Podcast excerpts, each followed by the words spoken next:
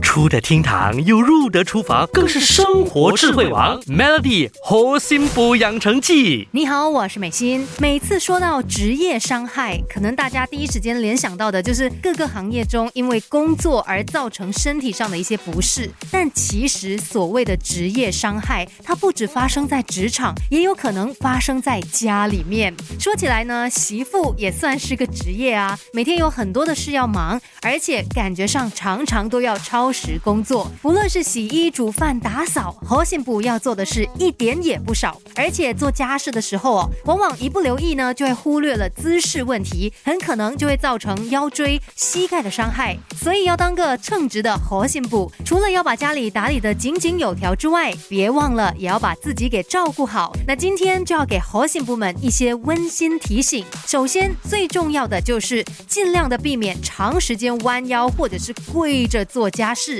要知道哦，当你跪在地上的时候，这个姿势会让膝关节承受体重八倍的压力。那长时间跪着就会导致过分的刺激，很容易造成膝盖肿痛、积水，甚至到最后引发髌骨骨液囊炎。简单来说，严重的话呢，是甚至连你平时的一般活动都会感到相当痛苦的。还有长时间弯腰做家事也是很伤身的，这样呢会让脊椎持续的承受压力，长久下来不仅会引起背部肌肉拉伤、扭伤，也容易引起椎间盘突出。所以一定要记得提醒自己，要善用长柄的扫把啊、拖把，避免长时间弯着腰来做家事。不然的话，就投资一个扫地机器人吧，偶尔可以让科技来为你代劳。